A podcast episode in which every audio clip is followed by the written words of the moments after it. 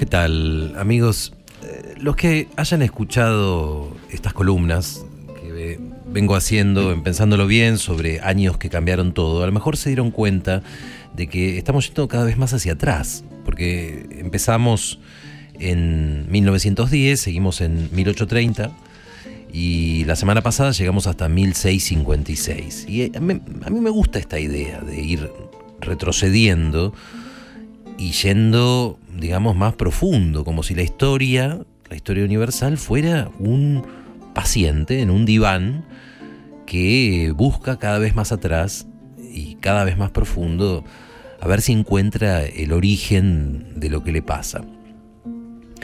Eh, y por otro lado, está, para mí está muy claro que en, en, la historia, en la historia con mayúscula, lo mismo que en la vida personal de cada uno, eh, la semilla de cada cosa que pasa se plantó muchísimo tiempo antes. Eh, y yo ahora quiero buscar la semilla de lo que evocamos la semana pasada, de ese movimiento enorme, eh, quizá el más trascendente que tuvimos, que fue la, la ilustración. Eh, y hasta donde llega mi entendimiento, el origen lo podemos encontrar en el año 1453. 1453. Y por supuesto, por supuesto que elegir una fecha es una convención, hasta cierto punto es un juego, pero a la vez es una manera que es tan válida como cualquier otra para entender lo que pasó. Así que yo elijo ahora este año de 1453 porque podríamos llamarlo el año de las cosas que terminan y de las cosas que empiezan. A ver, para que tengamos una idea, un poco de contexto, en 1453, eh, por ejemplo, en América Central, era el reinado del emperador azteca Moctezuma I. Eh, mientras tanto, en China gobernaba el séptimo emperador de la dinastía Ming al cual, por cierto, le costaba mucho conseguir un heredero, porque su esposa tenía todas hijas mujeres. Y mientras tanto, si nos vamos a Alemania, eh, bueno, tenemos a Johannes Gutenberg, que estaba muy ocupado realizando la primera edición de la Biblia, eh, la Biblia de Gutenberg, con su invento novísimo y muy controvertido, que era la imprenta de tipos móviles. Y ese mismo año, en Constantinopla, se estaba terminando el imperio romano. Yo recuerdo cuando, cuando era adolescente, la primera vez que leí esto, y, sentí un vértigo, porque pensé, pará, pará, ¿cómo puede ser? ¿Cómo puede ser que al mismo tiempo que Gutenberg revolucionaba Europa con la imprenta y em, empezábamos a entrar en la modernidad, se estaba terminando el imperio romano? Bueno, claro, lo que pasa es que el imperio romano de Occidente, eh, el que estaba centrado en la ciudad de Roma, cayó mucho antes, por supuesto, en el año 476 de nuestra era. Pero la mitad oriental del imperio, que era la más rica, la más próspera, eh, la más avanzada y que tenía su capital en Constantinopla, bueno, esa siguió, siguió por casi mil años más. Y de nuevo lo pienso y me da un poco de vértigo, les confieso, porque trato de imaginar que todo el saber de la antigüedad, todo, todo el arte de la antigüedad, todo, todo el derecho romano, eh, toda la literatura romana, el teatro, eh, y sobre todo la memoria colectiva de los romanos, la memoria de una sociedad que se mantiene viva de generación en generación, esa memoria donde estaban César y estaba Nerón y, estaba Diocleciano y las guerras púnicas y la conquista de la Galia, todo eso, todo ese imaginario siguió vivo hasta pocos años antes del descubrimiento de América. Pero eh, lo que realmente importa de la historia, no sé qué pensarán los oyentes, yo creo que no son las fechas ni siquiera son los, nombres. Lo que a mí realmente me interesa de la historia es, son las maneras de pensar. Y, por eso cuando hablamos de un cambio histórico, eh, lo importante es eso, cómo cambió una manera de pensar de una época por otra. Y esto de esto yo quiero hablar hoy. Y enseguida voy a hablar de cuál fue el cambio fundamental, el cambio esencial que tuvo lugar este año cuando cayó Constantinopla. Pero, a ver, antes de entrar en eso, déjenme contar igual un poco cómo sucedió la caída de esa ciudad.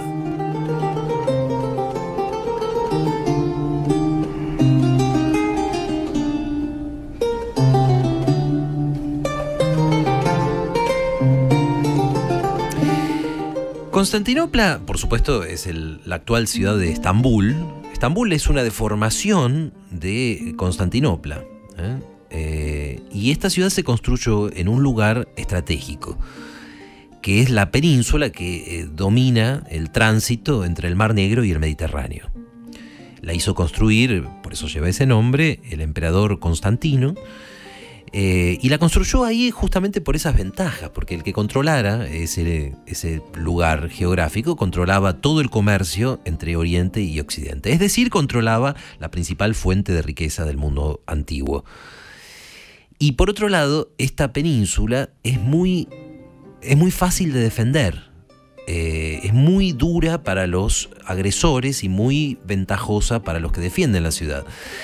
El que la ataca por tierra se encuentra, bueno, se encontraba con murallas eh, impenetrables, murallas de, muchos metros de espesor, muy altas, y con fosos, y, y, bueno, muy difíciles de tomar. Y el que la atacara por el mar se encontraba primero con la dificultad natural que tiene un ataque por mar a una ciudad fortificada, pero además los romanos, y digo romanos porque si bien hablaban griego, y vivían en Constantinopla, se consideraban a sí mismos como romanos. Romanos no era ya el ciudadano de la ciudad de Roma.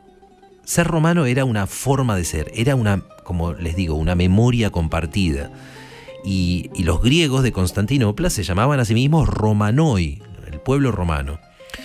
Bueno, decía entonces que los, estos Romanoi contaban con un arma secreta, poderosísima. Era el equivalente en, la época antigua de contar con la bomba atómica hoy. Y este arma era el fuego griego. El fuego griego hasta el día de hoy no se sabe muy bien de qué estaba hecho exactamente. Eh, era en todo caso una sustancia que lanzaban por tubos ¿eh? y funcionaba como un lanzallamas.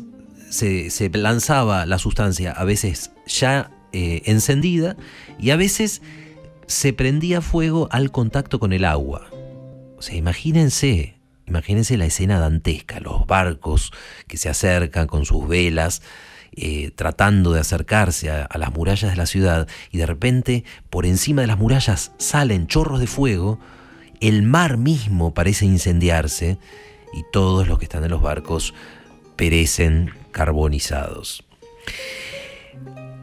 Así que bueno, si bien muchas veces Constantinopla fue asediada, cada vez logró sobrevivir, cada vez logró eh, reinventarse, y junto con esta ciudad sobrevivió la memoria romana y, y la manera romana de ver el mundo, el tiempo y el universo. Lo que pasa es que para el año 1453 las circunstancias habían cambiado. Por un lado, eh, bueno, se había despertado, como dicen los historiadores, el mundo árabe, el Islam despertó al mundo árabe que dormía y lo llevó a conquistar eh, toda la, orilla sur del Mediterráneo, todo el norte de África, Medio Oriente hasta la India. Y eh, bueno, lo que gran parte del imperio romano de Oriente fue conquistado por los árabes, que no pudieron, sin embargo, tomar la ciudad. Después a Constantinopla la debilitaron las cruzadas, las cruzadas cristianas, que una de las cuales saqueó Constantinopla, pero esa es otra historia que podemos contar otro día. El punto es que en 1453 los romanos, los romanoi eh, de Constantinopla, se enfrentan con un enemigo mucho más poderoso, más resuelto, y también, digamos todo, con otra tecnología, que eran los turcos otomanos. El sultán otomano, eh, Mehmed II, era un hombre que tenía desde siempre la ambición de conquistar Constantinopla. Era la máxima conquista que se podía dar. Era como sería hoy en día, no sé, conquistar Nueva York. ¿eh? Y Mehmed se, se, lo tomó con paciencia. Primero construyó una fortaleza. Esta fortaleza se llamó Rumeli Hisari y la construyó sobre el estrecho de los Dardanelos, unos kilómetros al norte. Desde esa fortaleza frenaba todas las mercancías que salieran y llegaran, es decir, les cortó los suministros. Y cuando pasaron unos meses y Mehmet ya tenía a los romanos empobrecidos y, medio muertos de hambre, bueno, ahí empezó el asedio propiamente. Dos meses duró, dos meses duró el asedio de Constantinopla y esta vez las famosas murallas de Constantinopla no la pudieron salvar porque los turcos tenían cañones. Habíamos cambiado la era de las picas y las espadas y las lanzas. ya eh, se usaba la pólvora, ya había cañones y contra eso nada podían las murallas. Dicen que el último emperador romano, Constantino XI, fíjense de paso esas extrañas ironías que hay en la historia romana, porque el fundador de la ciudad se llamaba Constantino y el último emperador romano de la ciudad era Constantino también, Constantino XI. A él dicen que lo vieron por última vez con la espada en la mano, peleando, peleando hasta el final entre los escombros de la muralla. Y fíjense que tan fuerte era la memoria de Roma y, la, la mística del nombre de Roma, que Mehmed II, cuando conquistó la ciudad, se sentó en el trono y se dio a sí mismo el título de Heiser y Rum. Lo pronuncio mal, sin duda, pero aproximadamente Heiser y Rum, que en turco significa el César de Roma. Eh, como aspirando a ser el continuador. Pero bueno, más allá de este título simbólico, la historia que empieza en ese momento ya es otra, es otra memoria sobre todo, y es otra cultura. Bueno, vamos ahora a mi punto de hoy.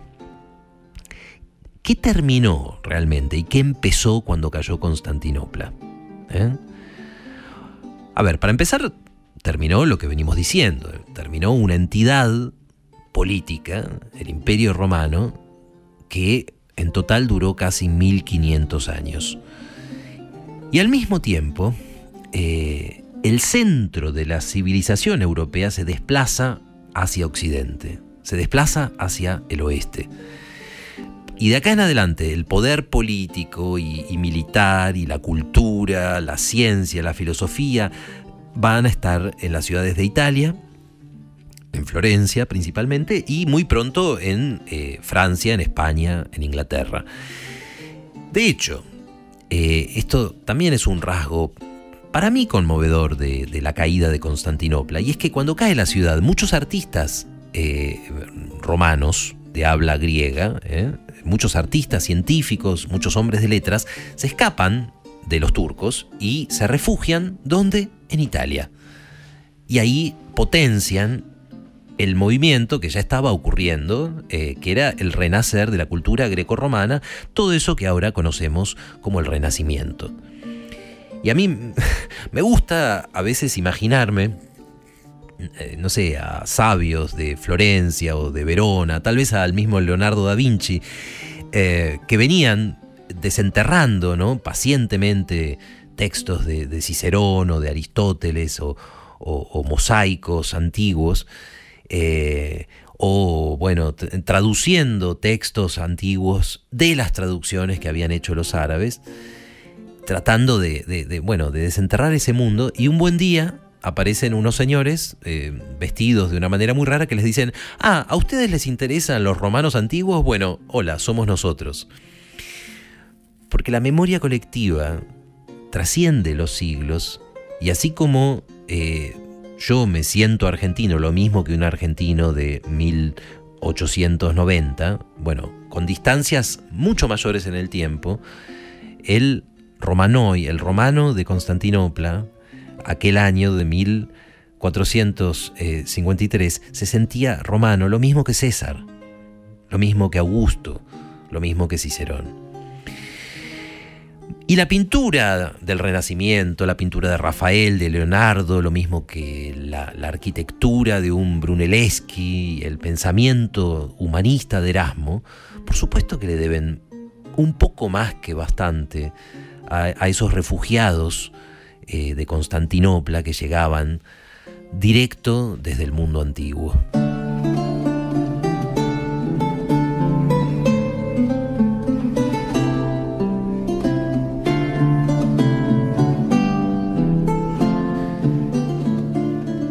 Más importante no fue eso, a pesar de todo lo importante que fue.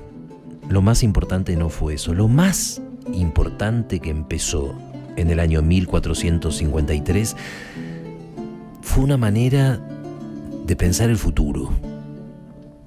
A ver si, si esto lo puedo decir en, en pocas palabras. Los romanos, eh, y antes de los romanos, los griegos, eh, no creían en el progreso eso que a nosotros nos resulta tan natural. No, creían en el progreso, no creían que la humanidad tiende poco a poco, eh, con tropezones, pero que tiende poco a poco a saber cada vez más y a, y a vivir cada vez un poco mejor. En la mitología greco-romana se dice que hubo una edad de oro en algún pasado remotísimo, un pasado que se pierde en la noche de los tiempos, y después vino la edad de plata y después la edad en la que ellos creían vivir, que era la edad de hierro. Es decir, que había un descenso continuo. Y alguien dirá, pero qué raro, porque los romanos tuvieron épocas de esplendor. Por supuesto que sí. Lo que pasa es que esta mitología generó un sentido común. Y al romano de a pie, si le preguntaban, bueno, decía que eh, está bien, había años mejores y peores, sin duda, pero que la edad de oro estaba en el pasado y la edad de oro no iba a volver.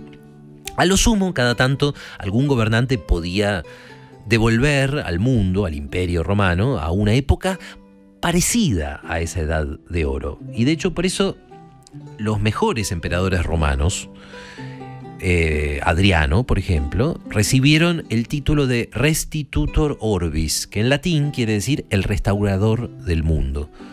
Pero claro, restaurar no es lo mismo que progresar es apenas frenar la caída. Bueno, y bien, mientras duró Constantinopla, esa mentalidad, esa mentalidad donde hemos perdido la edad de oro y vamos cada vez a menos, fue más o menos compartida también por Europa Occidental. Porque, bueno, Europa Occidental era un lugar bastante atrasado todavía. Y después de todo, los franceses o los italianos de, aquellos siglos podían ver un poco por todas partes las ruinas del imperio romano de Occidente. O sea, uno eh, podía ver los restos del Coliseo o del Foro y claramente se iba a decir que antes había existido una sociedad más rica, más próspera, más poderosa. Y además, bueno, ahí estaba Constantinopla, ahí estaba Constantinopla, que era la ciudad más rica y la más poderosa del mundo. Y si los de Constantinopla, los de la principal ciudad de la época, pensaban así, bueno, ellos debían saber, ¿cierto? Pero cuando cae, cuando cae Constantinopla, también cae esa creencia, también cae esa manera de entender al universo y a la historia, que es la creencia en la edad del oro. Es muy especial esto que pasó, ¿eh? porque poco a poco estos europeos occidentales empezaron a notar una cosa que los siglos anteriores no habían sospechado, y era que vivían mejor, vivían mejor, tenían mejor tecnología que los antiguos, tenían molinos de viento, tenían el, arado, el, estribo, tenían mejores barcos, tenían mejores instrumentos para orientarse, podían producir más comida y poco a poco empezaban a ver que de la mano de artistas como Leonardo, como Rafael y de poetas como Petrarca y como Dante, también tenían un arte, un arte capaz de representar la gloria de la humanidad como no lo había hecho ningún antiguo. Y así fue como nació una manera de pensar nueva, ¿eh? un nuevo sentido común que tal vez es el invento más extraordinario de Occidente y, y del cual también en este humilde rincón de Occidente, que es la América del Sur y la República Argentina, también tenemos, a pesar de que solemos olvidar la idea de progreso, y a veces casi pareciera que no somos occidentales porque también creemos en una edad de oro pasada que no va a volver, o algunos lo creen. Pero volvamos a 1453. Ahí, en ese momento, en ese momento cuando cayó Constantinopla, ese año, ese año de alguna manera empezó algo que no había existido antes. Ese año empezó el futuro.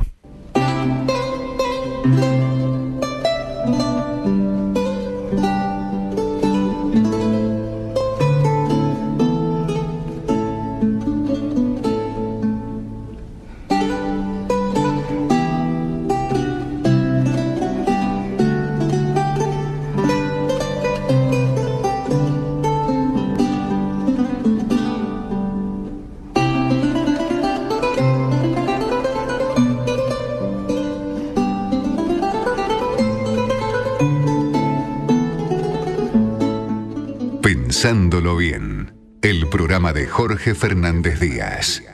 Por Mitre.